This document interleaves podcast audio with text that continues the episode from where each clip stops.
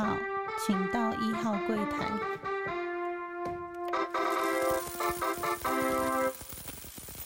大家好，欢迎收听初一十五，我是主持人 Q&A。那这一集一开始先跟大家说，呃，最近有去参加了一些聚餐的活动。那之前有跟大家说比较排斥嘛，那最最近还是有去，因为一些工作上的关系，然后有一些压力存在，所以还是有有去参加。那我想要就是国外的商会啊，其实有时候会跟国内的形式，我觉得大同小异。因为举例说，我们当时在纽约的时候，其实也参加过什么大纽约同学会。那我觉得在学生时代这种同学会或是社团呢，会相对的比较简单一点点。啊，也回想了以前参加的社团呢，高中的时候，高中开始有社团嘛，因为我们的年代早一点点的，直到高中才会有，国中没有社团，到高中才有。国中除非你参加什么管乐队啊、弦乐队或是呃田径队。你才会有所谓的一对一对的感觉。那其实到高中才正式参加的社团。那我高中的第一开始参加，因为我哥哥当年早期就是有练习吉他嘛，然后他也带我去上了一些就是吉他课，所以我到高中的时候其实就是有一点点知道大概吉他这件事情在干嘛。所以想当然我就想说，那都已经大概知道在干嘛，那为什么我不再进步一点点？然后当然就是去加开始加入了吉他社，后来发现哇，确实没有那么有兴趣。就是说，小时候有学过钢琴嘛，然后也还学过了一点乐器，但是对于乐器的持续弹奏啊，或者是说，哎，或许是不是对音乐真的没有什么天分，然后再加上那个谱都要背，然后怎么调性啊，就是对我而言没有那么直觉，就有点如果。如果这种音阶或是音阶音感是还 OK，但是如果音阶的问题你不是很直觉的，就是说我今天升全音、升半音、升半音、升全音，很直觉的去弹奏就可以把音乐弹出来的话，那我又不喜欢有中断的感觉。就是假设我弹弹半音弹错，那就中断这首歌就不叫对我而言就不叫一首歌，我又要重来，那种挫折感我可能就比较没有办法。所以后来我要讲偏题了，讲到吉他去了。然后后来我就觉得，呃，这不适合我嘛，也没有，就也不是说不适合了，就是刚开始要什么成果发表会啊，或者是什么的时候，就觉得诶，有点开始排斥，因为我没有办法专心在呃练习这件事情。那从小学钢琴好像也就是这样，就没有办法很专心的去，就是练习一个钢，就是琴谱，把它一首歌好好的练完。那你都会哦，你都懂哦，然后什么音阶那些音感啊、乐理啊，其实都懂，都没有问题。但每每要到了要把那个整首歌背起来的时候，我可能就就有这个障碍，不知道为什么。所以呢，后来到了高二的时候，几个朋友他们在玩滑板，就组了滑板社。然后他们已经组一阵子了，然后就加入他们的滑板社，然后发现说，诶，这东西还蛮好玩。虽然说我最后还是没有玩的非常的好。但是至少就是可以在滑板上面行动。以现在的长板那种 longboard、shortboard，基本上是滑行啊，或者是减速这些刹车啊，什么都对来讲应该都不是什么太大的问题。只是说关键在于说他们都会练很高，比如说三块板的臀跳、四块半板的臀跳，我可能就是刚好过一块半到两块中间，就是差人家差很多啦。那加上就是本身比较嗯高大又瘦长，所以嗯。运动神经可能反应都到没有那么的快，就像打篮球一样，就是会打，然后长得可能比较高，会有些优势。但是你说打到顶尖或者打到很让人家觉得很帅的，倒是都没有。然后这个就是可能就是高中时候的社团。那我开始前几天大家在讲社团的时候，我就想说，哇，我大学都没有加入社团，好像不对。我大学加入最大的社团其实就是所谓的系篮。在西南投入了非常长的时间，就所谓怎么长呢？就是说，可能除了有一阵子眼睛开刀跟受伤的状况以外呢，其实几乎每天都在球场。那甚至我记得到大，其实应该不是大一、大，就是大一、大二、大三的时候，其实都蛮很长，就是整天都在球场，然后导致就之前有跟大家说过，大一差点被恶意的状况，然后就是因为就非常常在球场。那大四、大五，因为我有。延毕半年嘛，就是因为呃双休的关系，所以就是多修了一个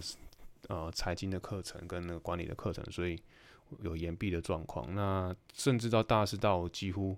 整天都耗在球，因为课少了，主要是课少，然后有些课又选的比较比较会选嘛，所以选的比较水一点，然后就可以大概大整天都在球场，甚至课都没有去上。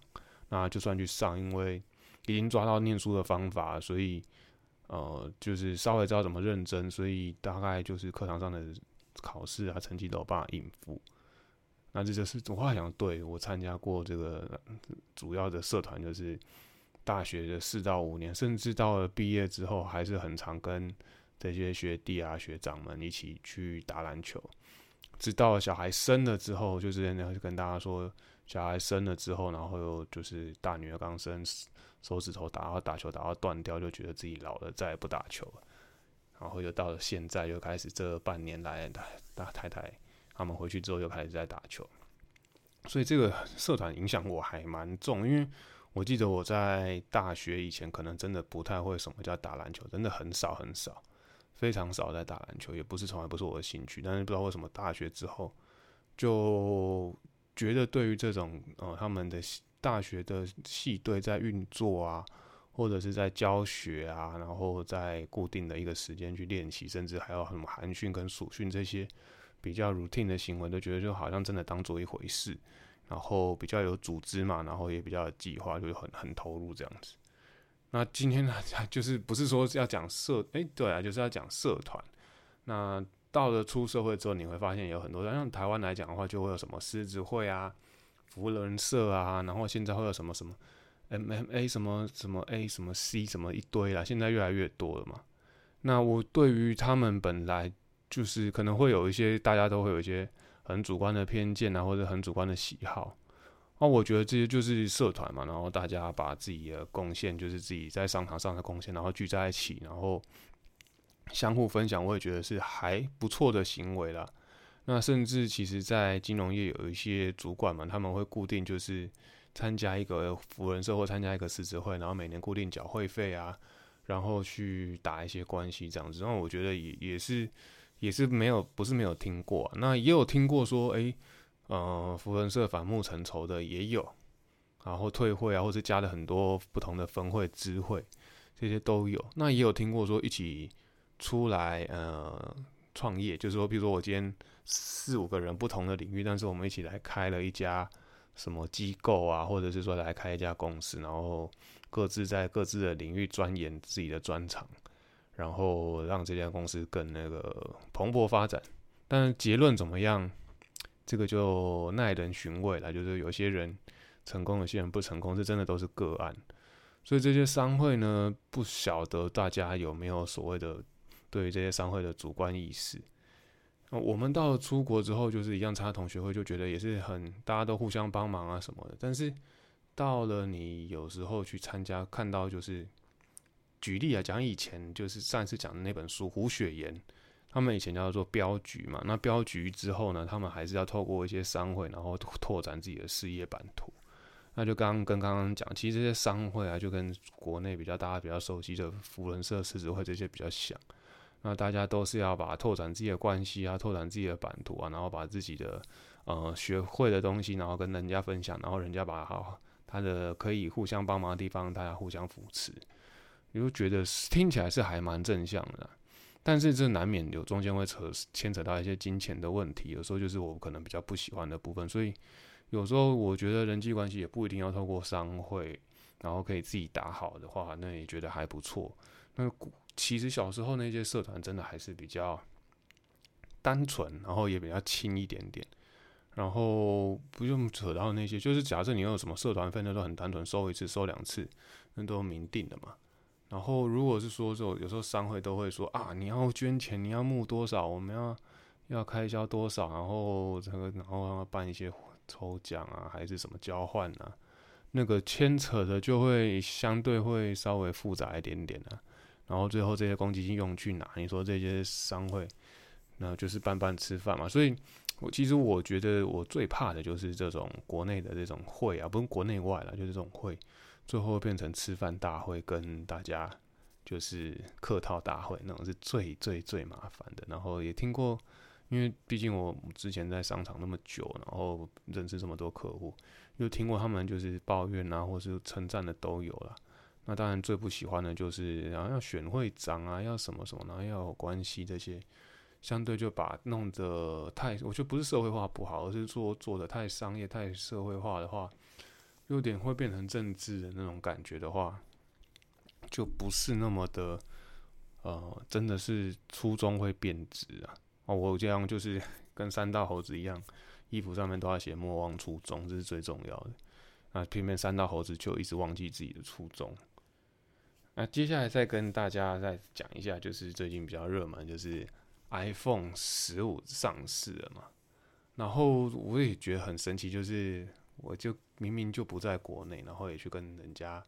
按了那个，因为我其实主要是要看说，诶，它到底哪一个机型比较缺哪个，然后销售的状况怎么样。那台湾刚好这次是在所以 iPhone 发表之后的第一波，因为我记得我。有一次，可能台湾在第二波还是第三波，所以导致大家都会先去香港买，然后先去日本买。在 COVID 之前，我也忘了是哪一代。那十五这个，它我测的是呃 Max，呃不是 Max，一般的 Pro，就是比较小一点点的 Pro 的一 TB 版的。然后我测的是蓝色的。诶，那按下去，可能我我也不是第一天按，我大概第二天、第三天才去按。结果竟然就说一。开始就有有机制，很前面很前面第一波就有机制，那很神奇。我说，嗯，怎么会按到？因为我毕竟人也不在国内嘛，然后我也去年也才，就是去年回台湾的时候才帮自己换换了十四，因为之前的十二可能真的有点状况，太耗电。我常常其实买 iPhone 常常买到机网，就买到特别耗电的状态，甚至我记得在买 iPhone 六六的时候，大家有在争。炒那个什么版本？你的你的那个 CPU 是三星的啊，还是台积电的？然后大家都说一下台积电，然后会测一些序号，测出来之后自己什么？那我偏偏就是会测到，就是哎，我测出来是三星，就是大家比较当年比较排斥的版本。那我自己呢，就是会从为什么从我说自己说真的，就是大部分的呃消费性电子产品都是用苹果比较多。就像手机啊，跟电脑，那为什么会屌嘞呢？其实一开始我最早其实大家可能年轻人会比较不知道，最早最早 iPad 我可能就在用，然后也买过 iPad mini，然后就是 iPad 大概买了两台，然后 mini 买一台送我爸，然后太太的部分也有一台。后来呢，出了 iPhone 手机，就是那时候智慧型手机还不是这么普遍的年代的时候，我就应该就有一个 iPhone 三。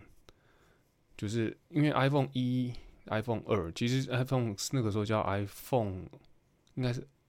iPhone 三一啊。那个时候其实就是所谓的 iPhone 二，然后就从那个时候就一直用到现在。而且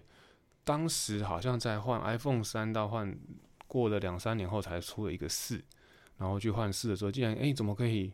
手机连线电脑，然后就无痛的，就无痕的就这样过去，觉得太神奇了。连什么 App 什么什么都都还在，然后觉得太神奇。后来换什么五 S 啊、六 S 啊，然后然后换到十啊，就都非每次换都非常的顺利，然后就一路一路这样换上。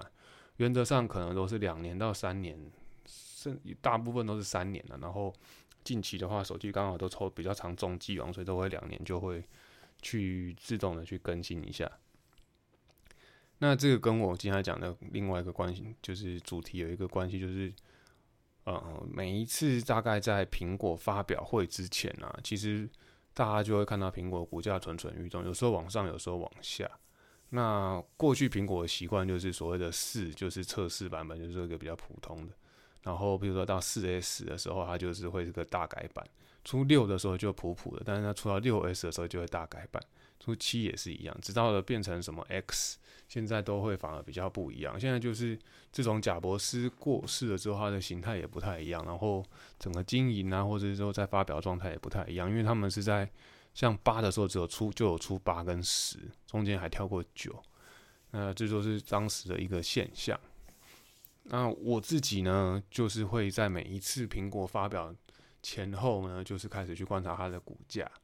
然后在前几年，就是还在呃所谓的金融海啸之后的那那几年，其实每一次在发表之前呢，你先去买，然后它就当时因为都还算有一些突破性的技术或者是突破性的更新，所以会造成说它接下来的几个月股价都会大涨，因为销因为厂商都嘛供不应求，就是卖不够啊，然后得到等到隔年隔一年才有那个手机可以买，那不像现在就是其实大概最多最多就等一个月到两个月就有手机了。那因为现在它产线已经就是产线要开都很容易了，那除了 COVID 那那已经一两年，他们当时就是常常会供应链断裂啊，或是会有一些产就是需品不会到的问题嘛。那现在就像今年就很正常，那出货都很快，供货，然后甚至台湾都在第一批。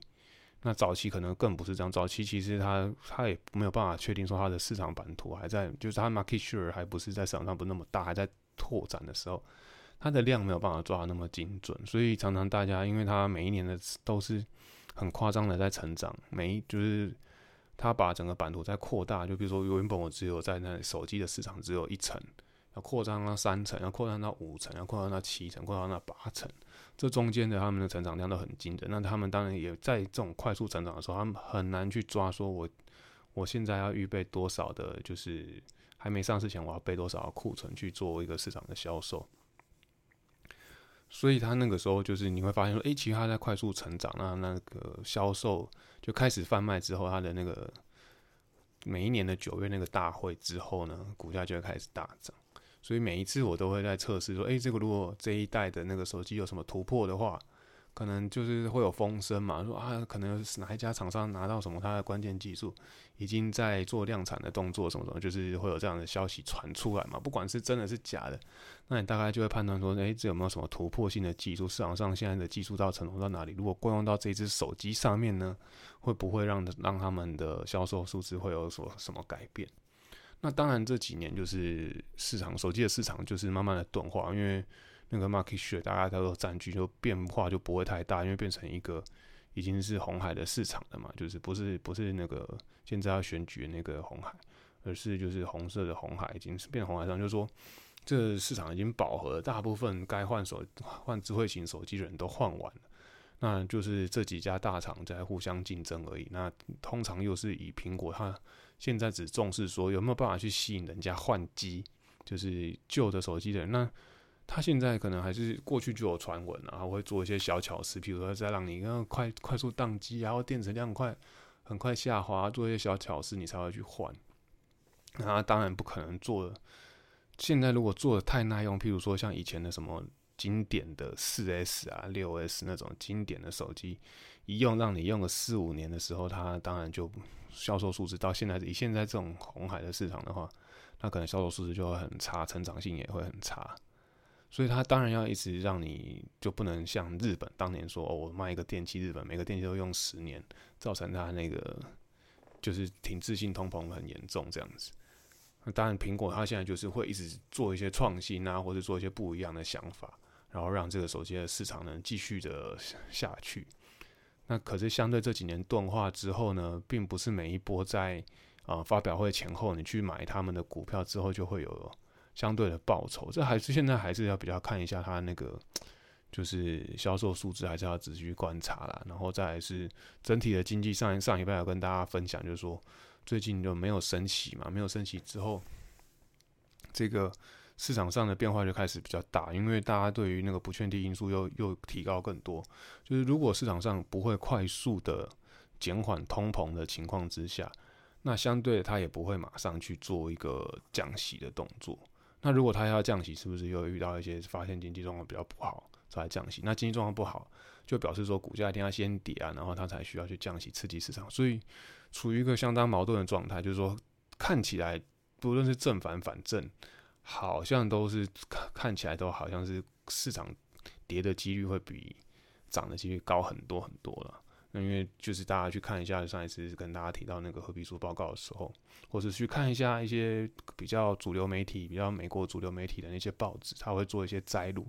就做一些 summarize of the FOMC meeting。那大家可以稍微去看一下这个部分，然后得到一些结论。那来到致敬 podcast 的时间，这一集呢就跟大家分享一下，就是啊传奇人物，就是 Podcast 界的传奇人物，就是蔡雅嘎，他们现在也有做 Podcast 嘛。然后我也是听了几集，因为他们常常其实他们做一阵子，然后只是说最近他们也开始做一些变化。他们从最早的 YouTube，然后开始就是做一些多角化经营，所以其实还算真的是先驱，就是先驱了。那他们这一集在讲说，他们这一集太提到太多他们以前在念书时候的事情了。那其实他们几个毕竟是早期都是同学嘛，或者是说呃高中同学啊、国中同学啊，或者大学同学，把所有同学聚在一起，然后再把大家的比如说老公啊、老婆啊。或者是男女朋友再把它凑在一起的一群人，那为什么会突然会讲他们？因为主要他们是跟我的大学是同一个学校，然后我猜呢，听起来届数应该就是要么就是小我一届，要么就是跟我同届，听起来是小我一届了。然后他们就是指我们算是隔，因为我们都是所谓的社科院吧，还是文学院，主要大大架构就是文学院了。然后，所以大家都会讲说隔壁系啊，其实讲隔壁系就是大概就是呃社会系啊，然后政治系，然后我们是哲学系嘛，然后三个系是算是比较常遇到了。然后有一些，比如说体育课啊，或者是呃打球啊，像刚刚讲的打球社团的时候，常常会跟社工社会系常常一起呃对战啊，然后大家在球场上也都还算蛮熟的了。然后也很很很长，就是惺惺相惜，然后甚至有些学长或是学弟们，他们也都会跟他们的球队的朋友，就其他系的球队的朋友，变成了长期的好朋友这样子。就是讲说，哎，其实这个社团也算是蛮神奇的，然后又可以交流。然后他们就在讲说，后来也当然也是延伸衍生说，他们呃当时为什么去选这个学校啊？然后原本以为在哪里啊？像他们原本以为。呃，东吴其实有两个校区嘛，一个是城中校区，一个是外双溪校区。啊，因为我们文学院呢，其实大部分就是什么外语学院啊、文学院，或是呃理工，我们那边还有点理工的学院，就是所谓的呃唯物系啊那些，他们然后物理系、化学系这些系其实也都在校本部，就是所谓的外双溪校区。听说这几年好像。有一些搞改变呢，但是我我有不太清楚。那对我而言呢，我大概就是前两年都在外双，因为就是文学院，所以其实我根本就也不知道什么城中校区长得圆的还是扁的，在哪里我都搞不清楚。然后只知道说，其实那边的人每一年就是在打。呃，戏剧杯的时候就会发现说，哇，男的高女，然后男的帅，女的美，然后就都会觉得哇，人家大戏就是大戏，我们这种文学院校本部的都好像就是落后人家一截马上就是老老粗那种感觉，然后他们就是永远都光鲜亮丽的，然后你就会渐渐觉得，哎，原来文学院跟商学院差别这么大。那当然，你说我大家是现在知道我现在的背景嘛，会觉得，哎，那你不是商跟商学院有关？对，因为这一集就像我跟大家讲说，其实我到大一的时候就差一点呃毕不了业，差一点就是二一嘛。然后到了大二呢，就出出国嘛，然后认识一些朋友之后，我就下一个决心就是觉得说我至少要去修一些商学院的课。那过去如果像台大或是政大，他们就是可以直接修课。就是你可以去修你想要修的课，然后他们的必修课不是那么多，所以你可以随时都想要修什么课就修什么课。那东吴不是，就是说如果你不是那个系的人呢，其实你是很难修那个系的课。然后加上我们必修又很多，所以其实你的选课制度不是像呃比较就是顶尖的大学那么的自由，然后学风也是算是还算封闭的啦，就是封闭一点点。虽然说是好比较好的私立大学，但是还是有差别。然后我后来就发现了一个比较新的，它叫学程。那那个我讲的学程呢，比较像是说介于辅系跟呃双修的中间，就是说双主修的中间。那为什么这样讲？因为它的学分数呢，我如果你是双主修，通常都是就是你要修满所有的必修，大概六十学分到七十学分。但我那个。学程呢，他要要修的学分大概是五十几个学分。那如果你是辅系，我记得有时候只要二三十学分就可以就拿到那个毕业证书，就可以拿到辅系。那为什么会有这个学程？主要是后来了，后来证实就是等到我毕业几年后，发现他们就是要创那个系，所以他们用类似学程的方式，就是说你今天商学院呢，每一个人就管呃，像我后来修的学程叫做科管学程，就是用一些比较先进的技术，然后就是比较新的想法去做一些呃管理的技术，然后他们就是说，呃，那你呃，气管系出一些老师，出一些。呃，师资，然后开一些课。那你以前我们像动物园没有财经系嘛，然后它还有一个财经的学程。那所以你经济系出一些老师，气管系出一些老师，然后会计系出一些老师，然后把它凑一凑凑起来，然后就是先组一个学程。等到学程的办办学的经验比较成功之后，我们再来创这个系。那相对的，就是说它一样还会是有有一些必修课程嘛。然后我就开始接触商业，就比如说你三三大必修就是会计、经济跟统计嘛，然后还有一些法律的课程。那这些后来不知道为什么到研究所，我又又再重念了一次，然后反而倒是我太太，她可能成绩拿的比较高吧，然后就都抵免掉，所以她也帮我们省了不少钱，就是在念研究所的时候，她就不用再重新念那些必修课程，然后都可以抵免掉。所以像我在念研究所的时候，总共学分大概要念了要快七十。然后太太相对四十二，就少很多。然后一个学分，我记得又好像是九百块美金之类的，然后就省了非常多的钱。我记得可能不止吧，就就九百块嘛。还有因为一个学分，对了，然后，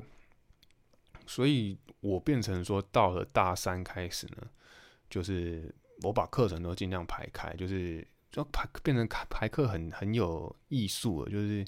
你一定要把二十五学分先排满，所以我等于是有连续四个学期都是二十五学分，然后到毕业嘛，所以就是两年呢，就是二十五、二十五，就是一年五十，然后两年一一百，这样就大反而大家在加，大家在大三、大四的时候比较轻松，然后但是我却相对的都是呃满课的，然后那学校也就是会让我们有选择，我会尽量去排啦，就是必修的部分都是在早上嘛，就是跟呃。年纪比较小，就是那些学弟妹，可是是是那些会计、经济、统统计那些那些学生、那些学弟妹一起修课。但是相对的课，就是本身呢，呃，学程上面开的课，譬如说比较新的那些名称的课程呢，他就会尽量会开在晚上，或者是说跟先修班的一起，就是我们学校还有一些先修班，就是说夜间部啊，然后跟先修班的一起上课。跟先修班上课会有一些压力，是因为毕竟他们都出社会的人了，相对他们对于呃课程上面的要求啊或者什么，就会心态有点不太一样。有些他们是很懂，所以他们也不太爱来；那有些是不懂，然后反正班上的氛围也很奇怪，然后老师相对也不是那么的和善，然后分数也会相对的会比较硬一点点。那就变成说我真正认识到什么什么总统府旁边的学校。中央部旁边有个大学的时候呢，然后隔壁又是文化的进去推广部，就是在我大三的时候才会才接触到的。那我觉得两边跑，就是后来变成说我变成一定要开车上学嘛，就是从外双溪要到校本部，通常都要半个小时到四十分钟最少。那如果晚上的时候又塞车，有时候遇到下班时间塞车，然后还要赶路的话，就是会超的超过一个半小时才会到。那甚至都是常常都去买麦当劳，然后在车上吃嘛。那最经典的一次就是我把那个麦当劳的可乐盖子没有盖好，然后拿起来，整个可乐洒在车上，然后那台车就变可乐车，然后常常都会长蚂蚁。然后后来当然那台车刚好就是有有有做个更换，去洗也有去洗啊。然后后来刚好有做个更换，那台车就被被淘汰掉这样子。那变成说，生活中就会变得非常的有趣啊，就是说你会认识到一些商学院的人，那也会遇到一些别系一样去跟你上一些学程或者做一些辅系的同学，那明明在校本部，所以啊，认识的人也开始变多，就是你不是只有单纯认识系上或是跟你打篮球的人，反而呃，就是会认识越来越多人啊，然后也回想起来还蛮神奇的，就是多认识到这些人，那也让我就是后来。在人生上面，并不是说我只拿着一个哲学系的学位去呃跟人家竞争，然后去找呃工作，工作上面会后面有比较顺利，也是因为就是你当然就是再去这些金融业啊，这些银行业，你就要把强调的重点就是强调在说，哎，其实我大三、大四之后，我重视的课程其实已经不是哲学系的课了。不然，其实很多哲学系真的比较难找工作了。对啊，然后下次再跟大家分享，就是有关哲学系的一些内容啊，或者是同学之间的状况。因为像像他们这一集，他们有在讨论说，哦，他们的同学到就是因为都会，呃，算比较有革命情感嘛。他们社工系、社会系常常都要都要出一些公差啊，或者是说会有一些实习的记录嘛，所以同学在班上的向心力相对就会比较强一点点。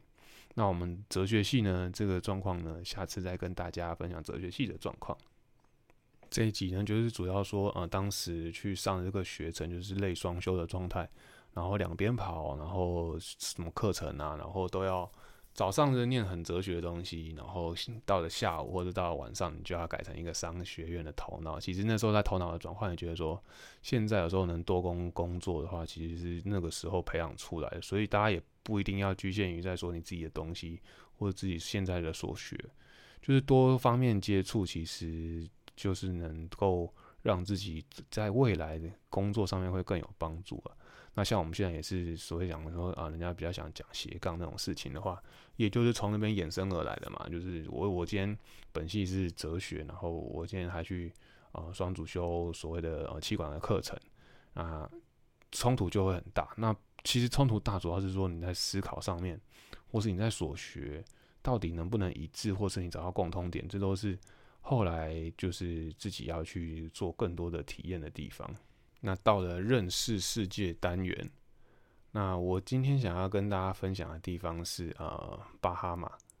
巴哈马跟巴拿马，首先呢先跟大家做个区别，就是它是不太一样的，就是巴拿马呢就是南美洲以前过去有跟台台湾邦交嘛，然后后来又说什么呃赵峰被查什么洗钱啊，然后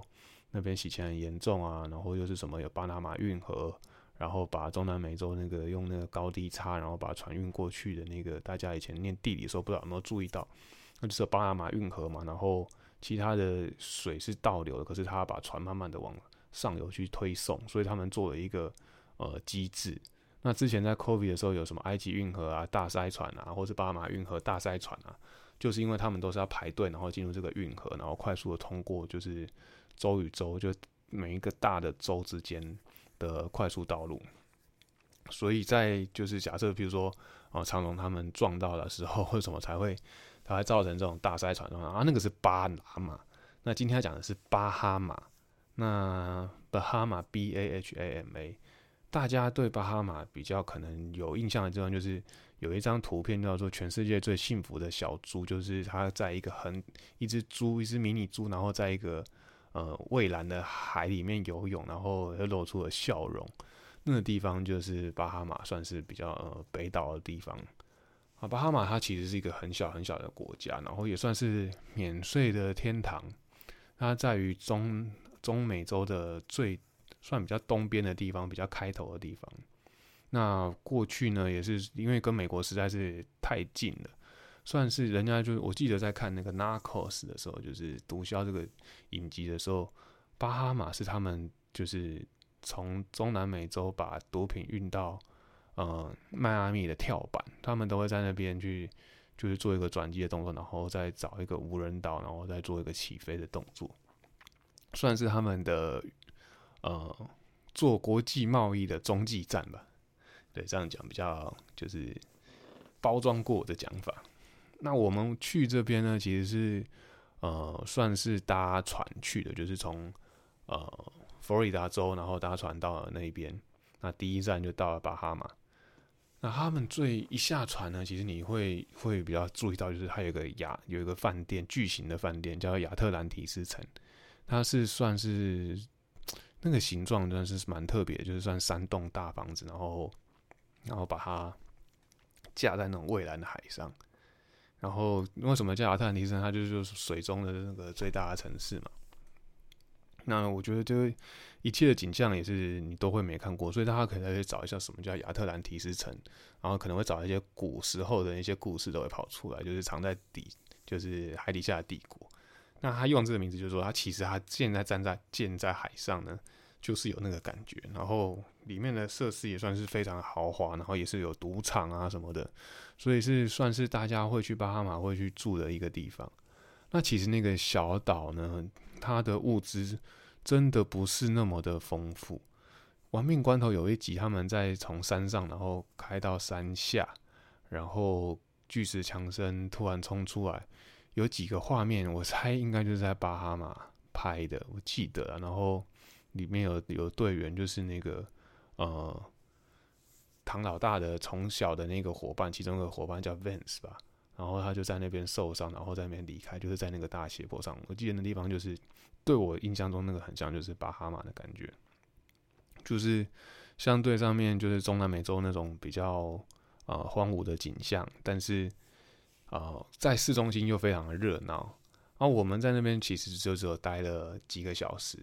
但是因为我们还有参加当地的那种 tour，就是下车然后五十块美金，然后带你到处。到处绕绕那个他们的国家那个岛了，其实就是有那巴哈马好像我记得是有什么南岛跟北岛，